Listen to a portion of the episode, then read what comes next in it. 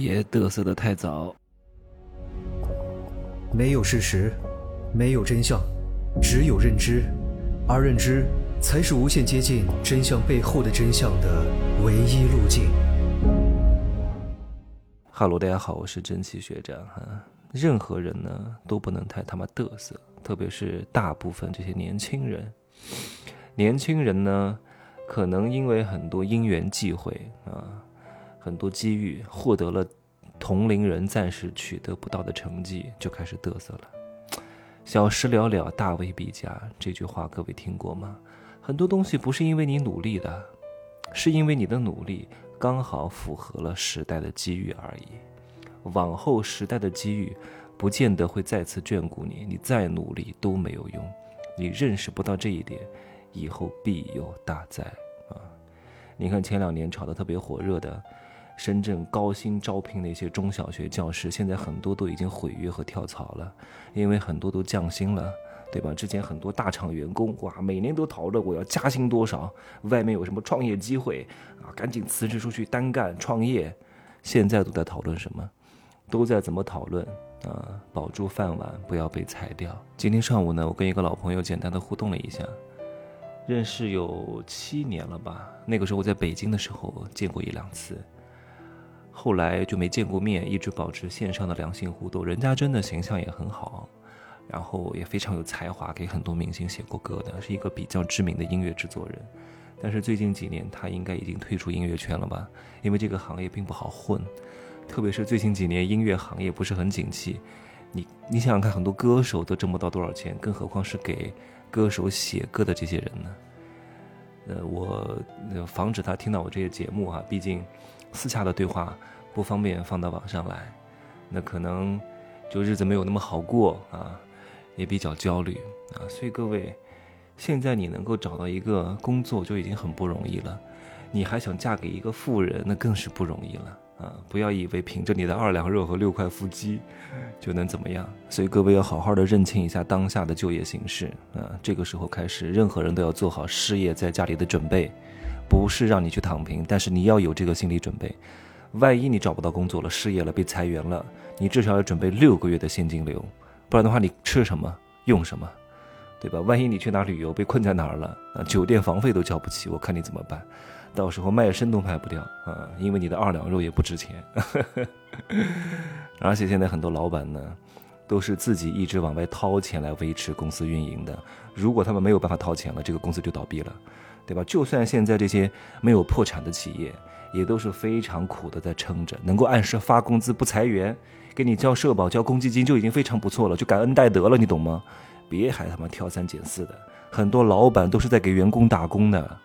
其实有些老板可以做的，可以过得很舒适的，但是因为他有责任啊，有很多员工跟了他很多年，要保证他们吃饭，所以一直在外面拉大单、拉业务，来让这个公司运营下去，也不容易的啊。正因为这样，所以很多企业都不怎么再招新人了，因为招聘新人的成本是非常高的。以前蓬勃发展的时候，业务线坑坑往上涨的时候，招点新人啊，我有容错率。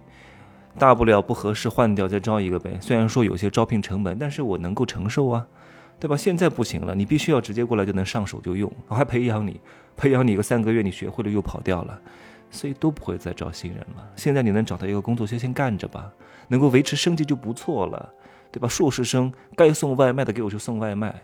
送外卖一个月送的好一点的，一万出头也是可以的。别顾及你的脸面，脸不值钱，先放下来再说。先放下面子，等你哪天真正有脸了，你的脸是可以换钱的。现在你的脸是换不来钱的，你的二两肉也是换不来钱的，六块腹肌也是换不来钱的。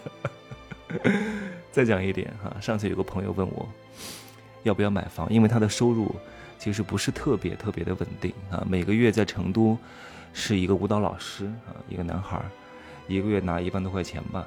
他想买个房，问我要不要买。我说，如果你的这个收入不是很稳定，然后每个月的房贷让你喘不过来气，而且呢，你也觉得你没有什么太大的能力去突破你这个收入瓶颈，我建议你不要买，因为你这个钱买不到特别好的地段，所以它的升值空间是有限的，有可能还会跌价啊。如果你又买了一个物业不是很好的，所以你住进去之后，它的维养各方面都是很一般，你这个房子会加速衰败，和人一样的，你不好好护理自己，你会越来越不值钱，会加速贬值。你通常住个十五年左右，就已经很破败不堪了。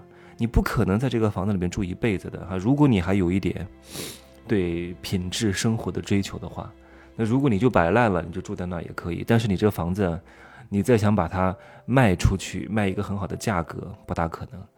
所以我就告诉他，我说，如果你真的想要实现那种居者有其屋的愿景，有一个自己的房子，你就买个老破小先住着，很便宜，啊，溢价空间比较大。现在整个房市都不是特别好，你砍砍价还是能够买到一个性价比很高的二手房，或者你想住新一点的，我都建议他可以买公寓。虽然我建议各位不要买公寓哈，因为你买了公寓之后，就等于断了流动性，断了它的金融属性，断了它的投资属性，几乎是卖不掉的，也没有什么涨价空间的。但是如果你只是自己居住的话，手头预算也有限，那先住进去再说，也不占你的名额，对吧？先有一种安全感。和那种归属感很重要的，你不要等到年龄大了再去实现这个东西。归属感和安全感能够给你带来非常强大的动力的啊，会让你幸福指数极度爬升的。那要不要买房呢？那那肯定，你经济条件允许的话，你还是要买一些好城市的核心地段的。但是在网上呢，也有另外一种声音啊。就是告诉大家，在大城市不要买房。他给大家算了一笔账，各位可以听一听。他说呢，在一线城市，那北上广深随便买一套房子至少是五百万。那五百万在北上广深买的房子，很一般，很偏远，很破，很老，很小啊，不会特别大的。北上广深这些非常好的城市的核心地段的改善房，至少得两千万啊。所以五百万只能买一个很一般的房子，楼龄比较老，未来的升值空间。啊，肉眼可见的是有限的啊，所以这五百万，说实话，不买也可以啊。你就不买呢，你把它放到银行里边，存个三年或者是五年的定期，利息呢是百分之四，一年的话就是二十万的利息。好，你拿着二十万呢去住酒店啊，住四星级酒店，你不要住五星级酒店，五星级酒店是不够的啊。四星级酒店包年啊，四星级酒店差不多像美居酒店啊、维也纳酒店啊，或者是什么。万丰酒店，呃，部分万丽酒店，啊，等等之类的，差不多是可以算是四星级酒店啊。这四星级酒店的包年是三百块钱一天，也就是说你一年要在住宿上花十万九千五百块钱，而且环境都还不错，还包含了早餐，啊，还每天还有人过来给你打扫卫生，有的甚至每天还能够包你两件衣服的洗涤啊。然后呢，这是住宿费用是十万九千五百块。加上中餐、晚餐和其他的一些杂费，平均算下来一天是一百块钱左右。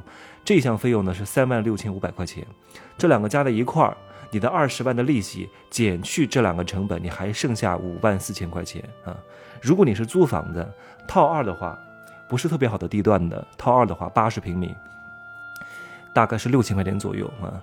北上广深，我说的这个六千块钱不是核心地段，核心地段至少套二。要一万块钱左右了啊！如果是租房套二六千块钱一个月，一年大概是七万两千块钱，然后其他的花费是三万六千五百块钱，你还剩多少钱？